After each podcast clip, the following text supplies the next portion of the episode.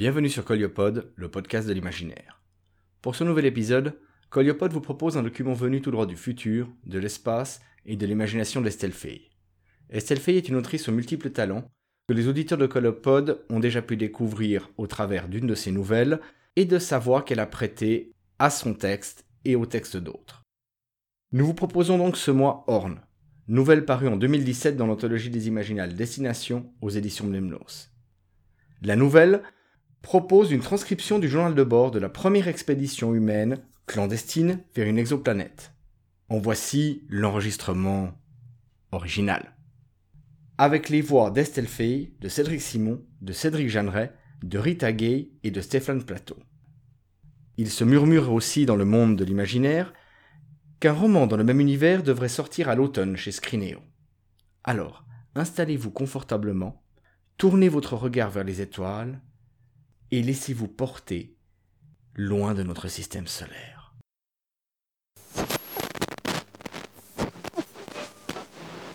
« 1er mai 2084, 18h temps universel. Capitaine Alex Denvers, à bord du Phileas, premier vol habité parti explorer la galaxie.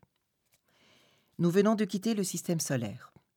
Pluton, le planétoïde qui garde en quelque sorte la sortie du domaine de notre étoile, n'est plus qu'un point infime sur la lunette arrière qui sert de gros œil rectal à notre vaisseau.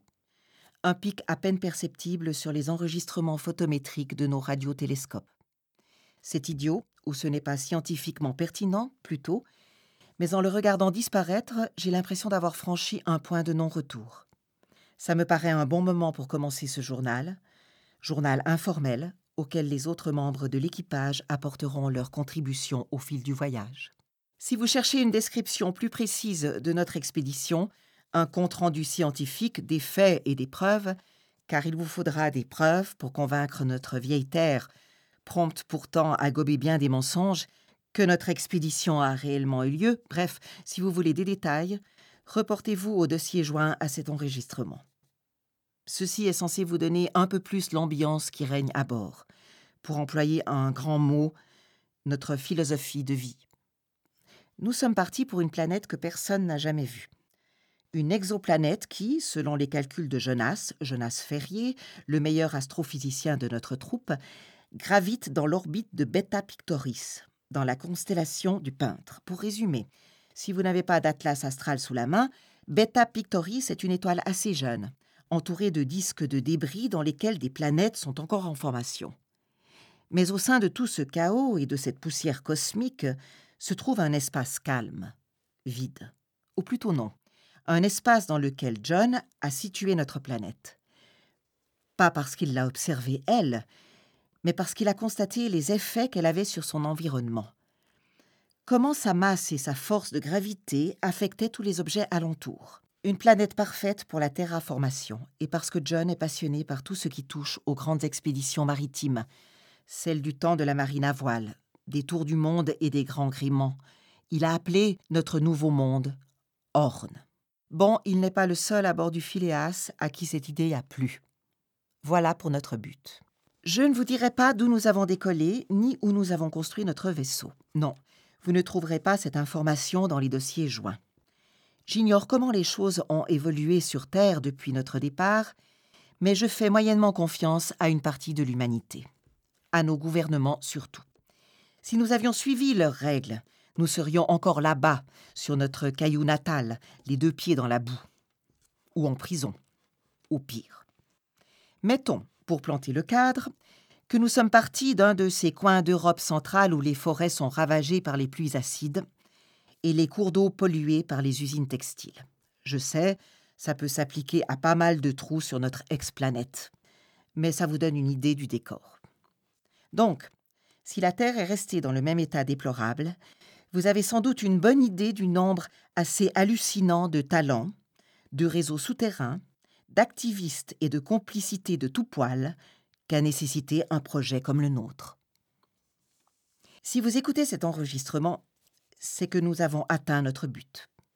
À ce moment-là, selon toute probabilité, nous serons morts.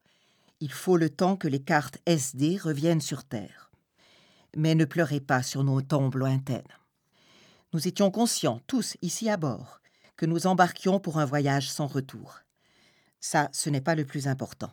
Ce qui compte, au final, ce qui nous rend humains, c'est d'avancer vers l'horizon. Nous ne nous sommes pas coupés de nos racines. Au contraire, les étoiles autour de nous brillent comme les fanaux des ports, comme les phares de Saint-Malo, Dunkerque ou La Rochelle. Le Phileas grince moins que les anciennes caravelles, et nous manquons de voiles qui claquent dans le vent. Cependant, l'espoir qui nous anime est le même, je crois, que celui qui poussait nos ancêtres vers l'océan, la même soif d'horizon. Parlant de soif, j'espère qu'Alexei a vu large pour le thé fumé.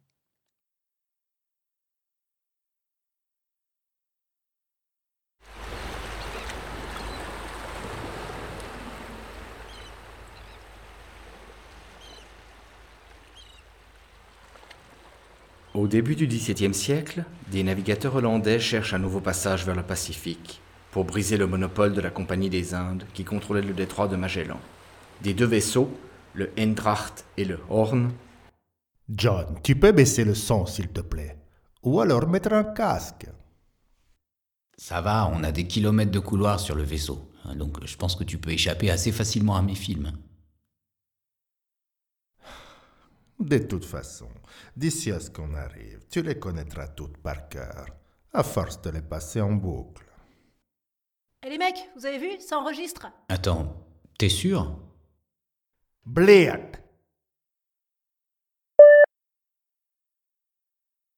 8 mai 2084, 9h, temps universel. Dr Mikhail Sugurov, biologiste à bord du Phileas. C'est jour de fête dans mon pays, quel que soit mon pays. Je bois peu d'habitude. Je fais une exception aujourd'hui. À cette date, je ne sais pas si mon village de naissance se trouve encore en Ukraine ou s'il est reparti en Russie. Mais l'armistice, la fin de la Deuxième Guerre mondiale, on célèbre ça des deux côtés de la frontière, a priori. Ici, il n'y a pas de frontière. Ici, nous sommes des gens de toute nationalité, tous unis par un idéal commun, un espoir. Ça paraît utopique, mais ça fonctionne. Les oligarques, les généraux qui ruinent mes deux pays, ne sont pas allés aussi loin que nous, malgré leur fortune et leur pouvoir. Ils ont le monde, grand bien leur face. Nous, nous avons les étoiles. Nous sommes toute une communauté à bord, plus de gens que n'en abritait mon village, même avant les radiations. Il y a des familles entières, des enfants.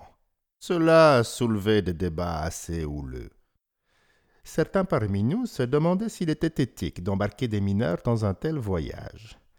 Certains parmi nous n'ont jamais croisé les enfants roms qui errent dans les grandes villes d'Europe, ne sont jamais entrés dans un orphelinat de la Fédération blanche. Ils croient encore sincèrement que notre vieille terre a un avenir à offrir. Nous veillons sur le Phileas à tour de rôle, par petits groupes de quatre ou cinq. Les autres, pendant ce temps, dorment d'un sommeil cryogénique qui permet de retarder les effets du vieillissement. Car même avec les découvertes d'Alex et de son équipe, avec ces grandes avancées qui ont rendu notre Odyssée possible, énergie noire et tout le reste, il faudra un peu plus de cinquante ans pour atteindre Horn, si nos calculs sont justes. Pour que ceux qui veillent ne deviennent pas fous entre-temps, nous avons embarqué assez de films, de vidéos et de musique pour tenir plusieurs vies. Et des livres, bien sûr, sous forme numérique et en papier aussi. Il y a dans notre bibliothèque au moins un roman censuré dans chacun de nos pays d'origine. C'est Alex qui y a tenu. Ce genre de bravade lui correspond bien. Alex aurait assez mal fini dans ma Crimée natale. En ce moment, je lis Le tour du monde en 80 jours d'un Français, Jules Verne, pour comprendre d'où vient le nom du vaisseau. Ma femme, Nina, supervise les unités cryogéniques. Je suis en charge du programme de terraformation. Pour garnir notre banque de graines avant notre départ, j'ai parcouru toute la planète, notre vieille planète, pour rassembler des semences archaïques des plantes qui n'ont pas été génétiquement modifiées, qui n'ont pas été rendues moins résistantes ou stériles par les multinationales. À ma surprise, ce voyage m'a marqué, autant je crois que celui que je vis aujourd'hui. J'étais très peu sorti d'Europe avant. En dehors des cercles universitaires, je ne connaissais guère que ma campagne. Je suis allé à la rencontre d'agriculteurs activistes, de chercheurs militants et d'éco-warriors, dans des endroits parfois si reculés qu'il y avait à peine un étroit chemin de terre pour y accéder. Dans des rizières d'une vallée perdue du Bangladesh, des paysans épargnés par la guerre civile conservaient comme un trésor des variétés de riz oubliées depuis plus de cent ans. En Arizona, une vieille femme Hopi m'a confié des épis d'un maïs rouge qui avait officiellement disparu. Je me souviens de chacune de ces rencontres, plus encore que des paysages. Quand je bois, euh, rarement, ce sont ces visages qui reviennent dans les brumes de la vodka. Des dizaines et des dizaines de visages. Tous ceux que j'ai laissés derrière moi. En me préparant à quitter la terre, j'ai appris à aimer l'humanité. Tous ceux que je ne verrai plus. J'ai droit à un autre verre.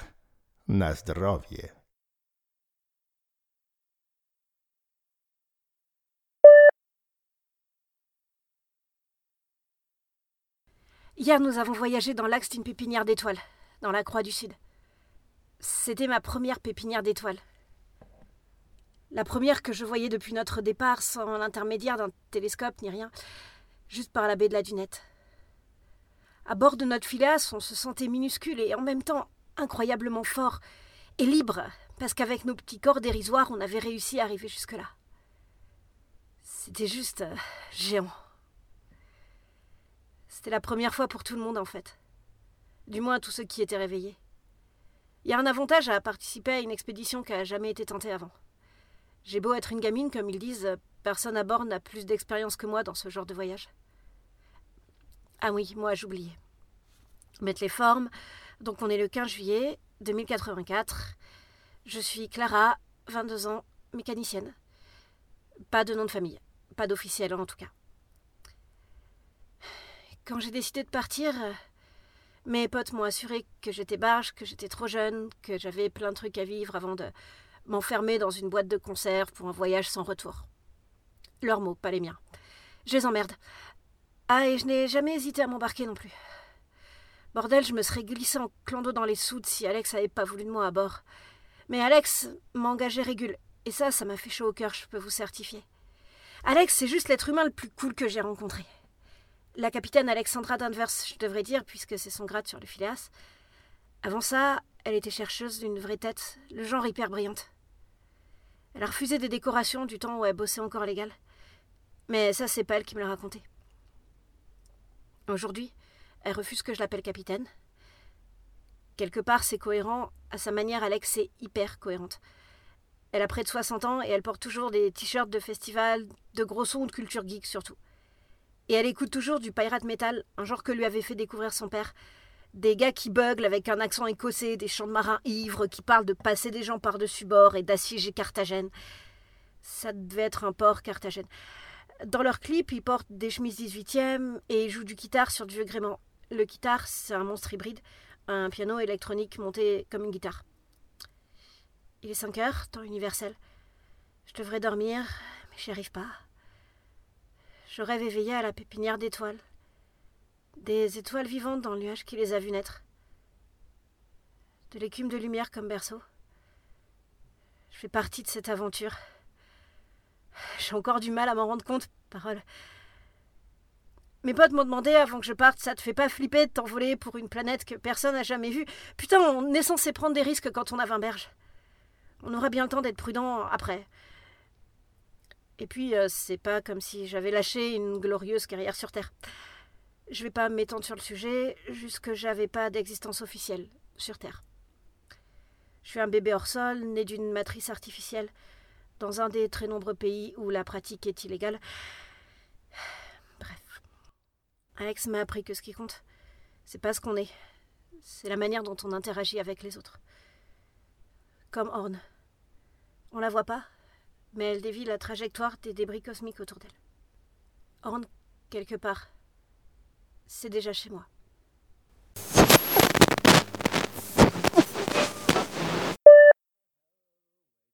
And now there came both mist and snow, and it grew Andrew's cold, and ice must I came floating by, as green as emerald. Puis vinrent la brume et la neige, et un froid irréel, et des glaciers hauts comme nos mâts, verts comme l'émeraude. Coleridge, un poète anglais. L'histoire d'un marin qui a vu des choses extraordinaires lors de ses voyages, terribles et prodigieuses, et qui les raconte dans une taverne en bord de mer, des années après. Vos gueules derrière Et finissez pas la bouteille, on doit faire tenir le Navy Rum jusqu'à Horn. Ah oui, on est le 1er janvier, ça explique le boucan dans mon dos, 2092. Le 1er janvier 2092. C'est Jonas Ferrier qui vous parle. Nous fêtons le nouvel an sous la Croix du Sud, qui s'inscrit en grand dans tous les télescopes du vaisseau. Je me souviens mon premier vrai voyage. Moi, le gosse boursier de Torcy élevé au bitume, dans cette banlieue de Paris où la pollution masque le ciel.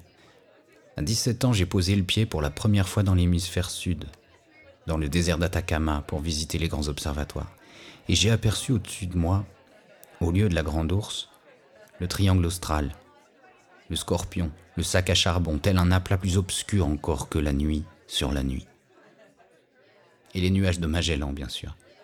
Deux galaxies naines à la frontière de la Voie lactée. Plus proches voisines. Bon, elles sont 3000 fois plus loin de la Terre corne quand même. Mais un jour nous irons là-bas. Enfin, pas nous euh, en chair et en os, pas l'équipage du Phileas bien sûr, mais ceux qui nous succéderont, ceux qui continueront le voyage. Ça va, j'arrive. Merde, euh, où est-ce que je voulais en venir? Ah oui, Coleridge, euh, la taverne du vieux marin. Il faudra se construire ça sur Horn, une taverne. Nous ne trinquons plus sur Terre. Quelle terre de toute façon? Les glaces de l'Arctique confondues, les glaciers aussi hauts que les mâts d'un navire. Misha, euh, Michael, je veux dire, avec son équipe, ils vont créer des océans sur Horn. De nouveaux horizons. L'homme a besoin d'horizons, sinon il finit par se détruire. Et par détruire le monde avec lui. Bonne année, la Terre. Bientôt, dans quelques années, si vous êtes sage, je vous raconterai Horn et la couleur de ses océans. «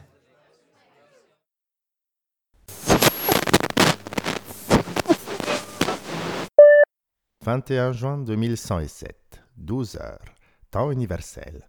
Mikhail Sugurov. Je viens de me réveiller et je mange de la choucroute. Plus de 20 ans que je mange de la choucroute au réveil. Ça et de la salade d'algues. Certes, de ces 20 années, je n'en ai vécu pleinement qu'une faible part. Le reste, je l'ai passé en hibernation, comme tous les autres membres d'équipage. Après mon petit déjeuner, je vais aller voir mes serres et mon arche au cœur du Phileas.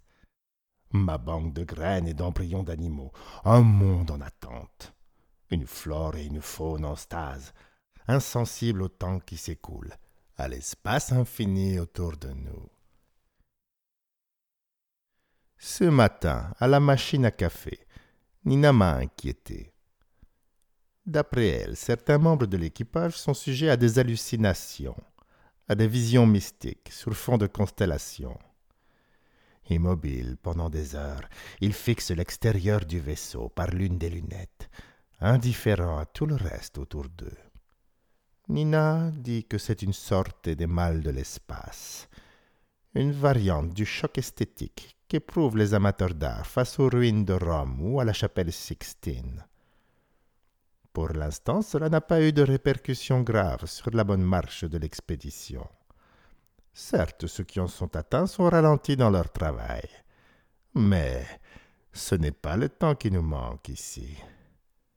Ni le chou mariné, ce légume saumâtre facile à conserver, qui protège du scorbut aussi bien, sinon mieux que des vitamines en poudre et qui a du goût, lui, au moins. Je suis moins enthousiaste envers la salade d'algues.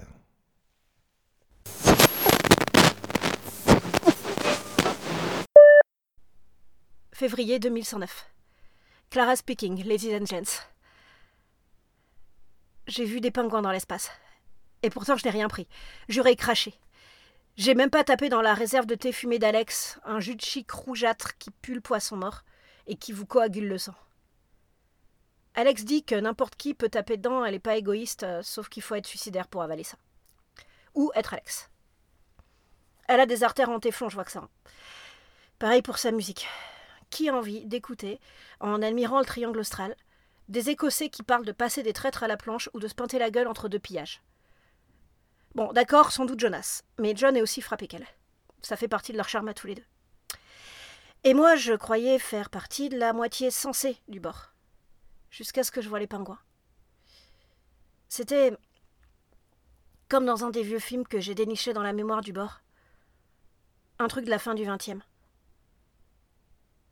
Devant l'une des baies du Phileas, et pour mes yeux seulement, un amas d'étoiles au reflet bleu froid s'est changé en grotte de glace. Là, au milieu des pingouins, une gamine me regarde, droit dans les yeux, grave, sérieuse. Trop pour son âge. Pas vraiment une gamine, plutôt une ado, mais si renfermée, si maigre qu'on lui donnait à peine dix ans.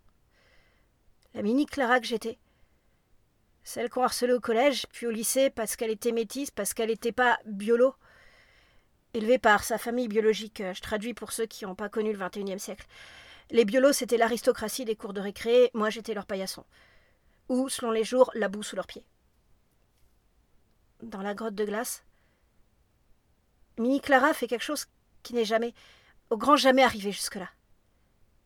Elle se redresse et elle sourit. Puis elle me lance un au revoir de la main et elle s'en va. Part en dévalant un toboggan de glace accompagné par les pingouins. Il glisse sur la surface gelée, comme notre vaisseau dans l'espace sur la matière noire qu'Alex a réussi à dompter. Je recule d'un pas, un deuxième. La grotte disparaît je me retrouve face à mon reflet dans la vitre. J'ai du mal à me reconnaître, mais c'est pas désagréable. La Clara d'avant, la Clara terrienne m'a quittée. Je suis une autre. Je suis une fille de l'espace. Et je suis en paix.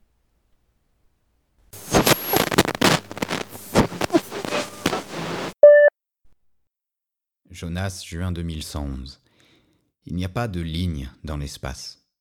Lors du passage de la ligne de l'équateur terrestre, à l'époque de la marine à voile, les équipages marquaient le coup par des cérémoniales baroques, avec des masques, de la musique, des jeux.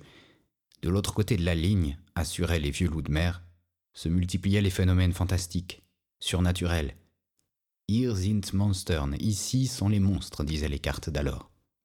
Les constellations changeaient dans la voûte céleste et les mousses guettaient avec un mélange de fascination et d'angoisse les merveilles qui les attendaient au-delà de cette frontière invisible.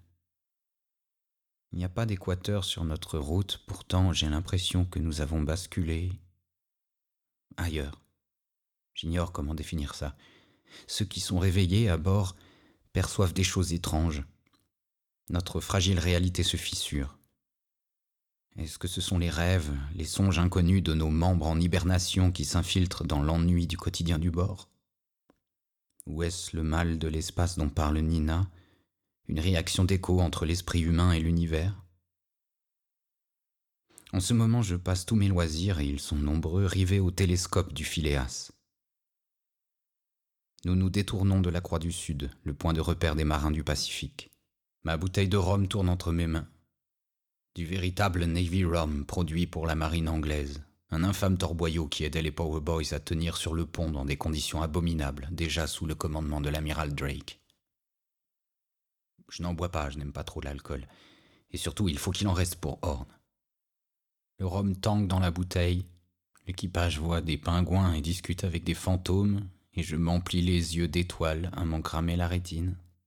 S'il y avait une ligne dans l'espace, nous l'aurions franchie depuis longtemps. «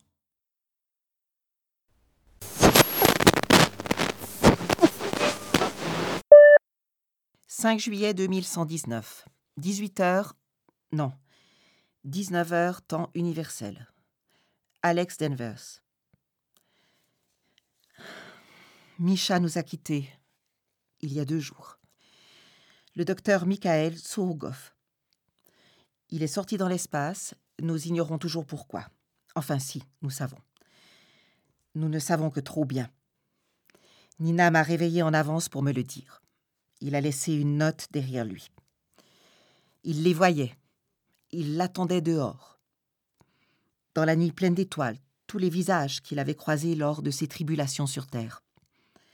Tous ceux qui lui avaient permis de croire en l'humanité. Alors Micha a emprunté un scaphandre et il est allé les rejoindre. Il. Il ne s'est même pas encombré d'un filin pour s'attacher au vaisseau. Le temps qu'on s'aperçoive de son absence, il était trop tard. Il était forcément trop tard. Nous étions tous conscients des risques. Nous savions qu'il y aurait des morts. Nous avons lancé des bulles lumineuses dans le vide pour lui rendre hommage, de petites lueurs clignotantes bricolées par les électriciens du bord. Nina. Nina a repris la tête du programme de terraformation. Elle le connaît presque aussi bien que Michael. Elle fait face. Elle nous impressionne. Tous.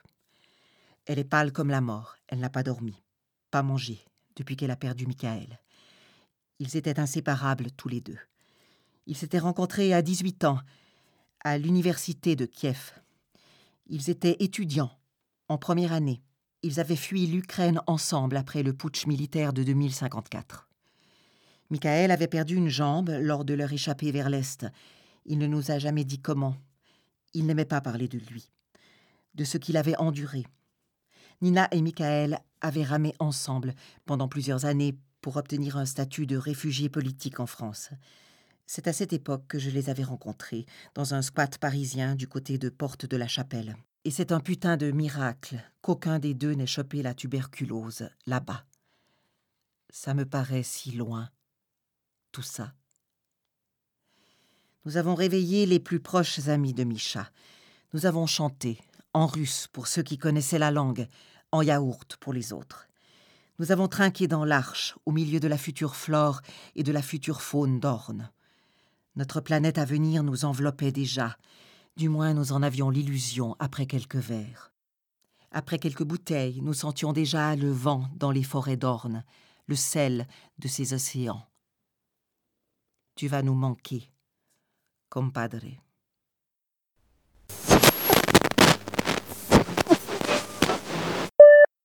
Août 2142. Nous sommes une trentaine à être réveillés, plus ou moins, sur les mille et quelques âmes que compte notre vaisseau. Trente, c'est bien plus qu'il n'en faut pour faire marcher le Phileas. Nous vieillissons plus vite que prévu, forcément, à ce rythme, mais nous en avons pris notre parti. Nous avons des kilomètres de coursive à notre disposition, et nous nous entassons tous dans trois ou quatre pièces, sans que ce soit un effort de volonté. Au début, quand nous avons commencé à transgresser notre propre protocole sur les alternances d'hibernation et d'éveil, nous prétendions que c'était pour assurer notre sécurité, pour prendre soin les uns des autres, pour éviter une autre mort après celle de Michael. Mais personne d'autre ne s'est jeté dans l'espace. Personne en plus de vingt ans, l'excuse a perdu de son poids. Nous avons perdu notre instinct de conservation aussi, il faut croire. Nous nous moquons pas mal de vieillir, tant que nous ne vieillissons pas seuls. Ou peut-être que pour certains d'entre nous, comme moi, notre voyage devient plus important que notre destination. La plupart du temps, nous laissons tourner en boucle des films sur les écrans du Metz. J'ai gagné notre dernier pari stupide, donc durant cette décennie, j'ai le choix des bandes. Et sur l'écran se succèdent Captain Blood s'élançant dans les cordages, Davy Jones en pleine tempête, Jack Aubrey abordant les Galapagos. J'ai eu mes compagnons d'aventure à l'usure. À présent, ils ne se plaignent plus trop. Alex se fait tatouer le dos par Lucas, qui, avant de devenir notre ingé réseau, était réfugié climatique sur Terre, né sur un îlot du Pacifique englouti par la montée des eaux. Il lui dessine une carte du ciel sur la peau, où les constellations prennent des formes maoris. Chacun s'occupe de son mieux. Les ingés du 2B du côté de la cambuse ont bricolé des mini-robots tout-terrain, gros comme le poing, dans lesquels ils ont téléchargé une IA rudimentaire. C'est parti assez rapidement en vrille. Les capacités d'apprentissage et d'autonomie des machines ont dépassé toutes les attentes de leurs concepteurs. Maintenant, nous avons des sortes de rats mécaniques qui parcourent les couloirs du Phileas. Leur ronronnement intermittent s'ajoute au BO de nos films. Natsumi du secteur 3 nous apprend à jouer au Go.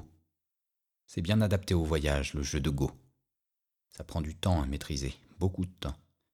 Nous avons affiché un portrait de Micha dans le mess, comme ça il est encore un peu avec nous. «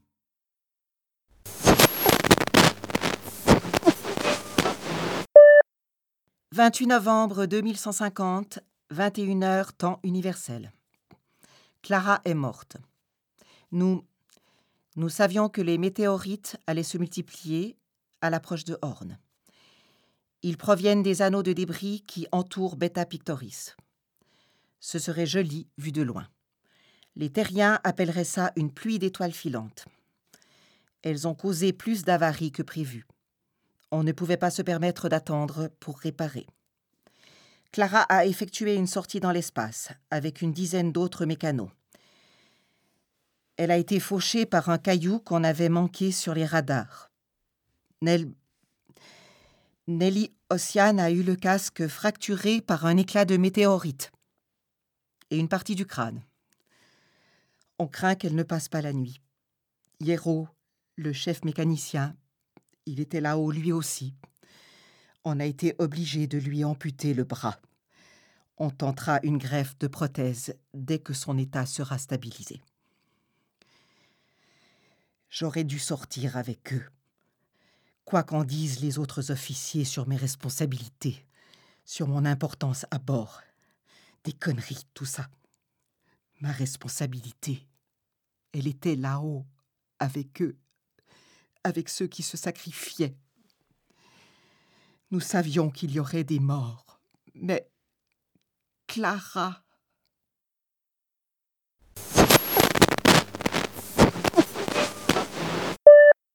Nous ne voyons plus le grand nuage de Magellan. Le ciel change, nos repères évoluent. C'est la carène à présent qui nous donne le cap. Ce grand navire stellaire qui se déploie devant nos télescopes. Comme le marin de Coleridge dans l'un des premiers poèmes que j'ai appris à bord, je me suis empli les yeux de miracles. J'ai vu mourir une étoile dans une explosion de lumière. Je me suis approché d'un trou noir stellaire plus que n'importe quel astronome terrestre, et j'ai senti le vide qui aspirait l'univers. Je suis passé au travers d'une pluie d'astéroïdes, j'ai été ébloui par la traînée d'une comète. Les lumières et les ombres, ici à bord du vaisseau, sont plus intenses que tout ce que j'ai pu connaître sur Terre. Comme le marin du poème aussi, nous avons nos tragédies. Nous avons nos fantômes. Misha, Nelly, Hierro, le grand Hierro qu'on croyait invulnérable et qui est mort des suites de sa blessure d'une infection foudroyante que même nos meilleurs médecins n'ont pas su combattre. Clara, Clara, qui n'avait pas d'existence officielle sur Terre, mais dont nous entretenons la mémoire plus que n'importe qui d'autre ici. Je ne me regarde plus depuis longtemps dans des miroirs, sauf pour me raser, et encore. Je ne me vois pas vraiment dans ce cas. Parfois je capte mon reflet dans les lentilles des télescopes dans les vitres du vaisseau, et je m'étonne de découvrir un visage émacié, des rides, des cheveux gris. Nous, les anciens du Phileas, les plus âgés de l'équipage, nous sommes devenus vieux. Alex a de l'arthrite, je crois. Je le devine à la manière dont elle se masse les mains quand elle pense que personne ne la regarde. Mais elle n'en parle jamais, et nous respectons sa discrétion. Des enfants sont nés à bord depuis notre départ, d'autres ont grandi. Les mini-robots aussi semblent se multiplier dans les coursives. Mais pour estimer leur nombre actuel, il faudrait que nous arrivions à les attraper, ou déjà que nous en ayons envie. Apparemment, ils ont appris à s'auto-répliquer. Sans nous consulter, nous avons décidé de les laisser vivre leur vie. Après tout, ils ne consomment ni eau, ni nourriture, ni oxygène, et grâce à Alex, nous disposons d'une source presque illimitée d'énergie. Des graines échappées à l'arche ont germé dans les coursives, des cristes marines qui prennent racine dans les recoins les plus incongrus du vaisseau. Notre paysage de plastique et de métal est parsemé de leurs feuilles vert pâle, de leurs résistantes fleurs claires. Certains membres d'équipage veulent y voir un signe. Déjà, nous n'avons plus besoin de télescope pour apercevoir les anneaux autour de Beta Pictoris. Bientôt, nous pourrons contempler Horn par la baie de la dunette. Parfois, je songe à Magellan qui n'a jamais pu boucler son propre tour du monde, et je me demande combien d'entre nous, les anciens, seront encore en vie pour poser le pied sur Horn. Au fond, ce n'a pas tellement d'importance par rapport à tout ce que nous avons déjà accompli. Ce qui compte, c'est que le voyage continue qu'ils se poursuivent longtemps après nous, loin au-delà d'Orne, j'espère. L'univers ne se limite pas à notre galaxie.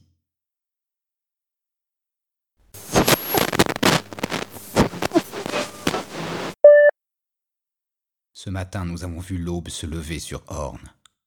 Notre première aube ici. Beta Pictoris, notre nouvelle étoile, est montée à l'horizon derrière une falaise escarpée. Et soudain, sa lumière a percuté notre vaisseau, a arraché des éclats d'argent et d'or à la carlingue cabossée du Phileas. Sans nous concerter, nous avons tous retenu notre souffle, et j'ai senti une larme couler sous mon casque. Mais c'était sans doute parce que j'étais ébloui. La foule des mini-robots autonomes s'est échappée derrière nous par la passerelle. Ils se sont égayés selon une logique connue d'eux seuls sur le sol de notre nouveau monde, en soulevant des traits de poussière d'émeraude du sable d'orne derrière eux. Natsumi a lancé la musique qui a retenti dans nos écouteurs et dans l'atmosphère encore irrespirable. Et tous, à ce moment-là, nous avons pensé à Alex, à ce que nous lui devons, à quel point elle aurait été fière de nous. Le Phileas ne payait pas de mine. Nous avons essuyé plus de chocs que dans nos pires prévisions en traversant les anneaux de débris. Cette fois, Alex est monté avec les mécanos sur la carlingue. Personne n'aurait pu l'en empêcher. J'ai l'impression que quelque part, elle attendait ça depuis que l'espace nous avait enlevé Clara. Comme une occasion de se racheter ou d'affronter de plein fouet les forces qui nous avaient pris la gamine. Les deux, sans doute. Alex, elle avait une notion très poussée de son devoir de capitaine. Elle me manque, vous n'avez pas idée à quel point. Et pourtant sur ce coup, je n'ai aucun droit à la blâmer. Je l'aurais rejointe dehors si j'avais pu, si ma jambe s'était remise de mon accident dans la salle des moteurs. Malgré les soins de Nina, mon genou refuse toujours obstinément de se plier. Je ne suis plus à un âge où les articulations se réparent. J'en ai fait mon deuil. Et ça ne m'empêche pas de marcher. À l'intérieur du Phileas, nous étions tous sanglés pour résister au choc, et nous avions renforcé la sécurité partout, dans l'arche, dans les capsules cryo, même si nous avions réveillé tout l'équipage à l'approche d'Horn. Et même avec ça, nous avons eu pas mal de réparations après. Quatre des cinq épaisseurs de la baie de la dunette se sont fracturées. Je me tenais juste derrière à la proue du vaisseau, et pour être honnête, je n'en menais pas large. Si la baie cédait, je ne donnais pas cher de nous. Une ultime collision a secoué notre vaisseau, si violente qu'il a fait un tour complet sur lui-même. Dans le mouvement, l'une de mes sangles a failli m'arracher un bras. Puis, tout s'est apaisé d'un coup. Le ciel s'est dégagé, et devant nous, par la baie du Phileas étoilée de fractures, nous avons aperçu une petite planète avec deux lunes, sur le fond piqueté d'étoiles. Une citation soudain m'est revenue à l'esprit d'un de ces documentaires que j'ai regardés en boucle, Micha avait raison, j'ai fini par les connaître par cœur. Une fois qu'ils eurent passé le cap, brutalement, les tempêtes cessèrent et ils découvrirent un océan étal si lumineux, si calme, qu'ils le nommèrent Pacifique. Horn, enfin en vue, semblait nous attendre. Un monde encore inconnu, mais déjà si réel, presque à portée de main. Une planète d'un vert d'émeraude entourée de volutes de nuages blancs. Des cris de joie ont éclaté dans la dunette et dans tout le vaisseau des vivas, des hurrahs et des rires.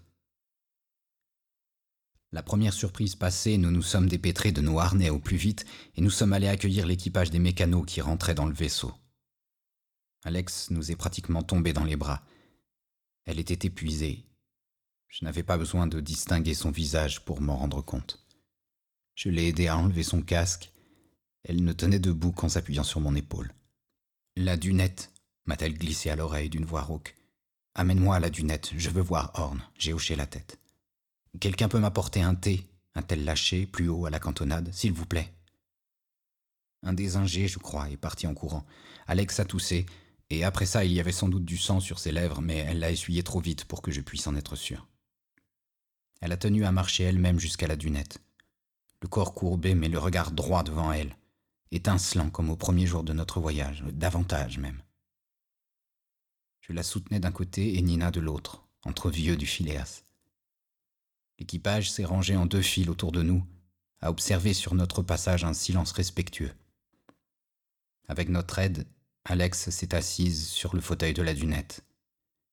Derrière nous, quelqu'un a lancé une ovation, reprise aussitôt par des centaines de voix.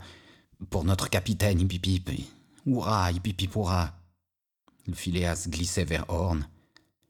Alex avait enlevé ses gants elle serrait sa tasse fumante entre ses doigts noueux. L'odeur familière du thé fumé emplissait la dunette, J'étais resté debout à côté de son fauteuil. Je me suis rendu compte que j'avais du sang sur ma chemise. Du sang qui n'était pas le mien. J'ai baissé les yeux, remarqué juste alors la tache rouge sombre qui s'étendait sur les côtes d'Alex, autour d'une déchirure dans sa combi. J'ai relevé la tête, regardé Nina. Alex a intercepté mon regard. Elle a fait non de la tête. Elle a dit Ça ira, John. Je veux juste être tranquille, juste profiter de Horn. J'ai voulu protester. Je ne l'ai pas fait. Elle a bu une gorgée de thé. Notre capitaine Alexandra Danvers s'est éteinte en contemplant Horn, un thé fumé entre les mains. Nina m'a dit plus tard que même si elle l'avait emmenée à l'infirmerie dès sa descente dans le vaisseau, elle n'aurait pas pu la sauver. La plaie était trop profonde, et Alex n'avait plus vingt ans. Nous avions prévu une sélection de musique pour accompagner notre débarquement, des airs symboliques parmi lesquels depuis le début l'hymne à la joie avait notre préférence. Après la mort d'Alex, nous avons décidé d'oublier tout ça. Pendant nos premiers pas sur Horn, un métalleux écossais, vieux de déjà deux siècles, lançait dans nos oreilles qu'il allait passer le traître à la planche. Kill all that filthy landlumber, send him down to the depths below. C'était le morceau préféré d'Alex. Même si les paroles, si le rythme n'avaient en apparence rien à voir avec la solennité du moment que nous étions en train de vivre, c'était le choix le plus approprié. C'était une évidence. Je ne crois pas vraiment aux fantômes, et je n'ai vu aucun mirage dans l'espace, mais à cet instant, alors que la batterie se mêlait aux accords du guitare, j'ai eu la sensation très nette qu'Alex se tenait juste derrière moi sur la passerelle, et qu'elle me souriait. J'ai souri moi aussi sous mon casque, le visage inondé de la lueur de l'aube malgré ma gorge qui se serrait. Nous sommes le 14 juillet 2164. Le ciel est dégagé. Nous sommes sur Horn. C'était Jonas Ferrier, au nom du Phileas. Over.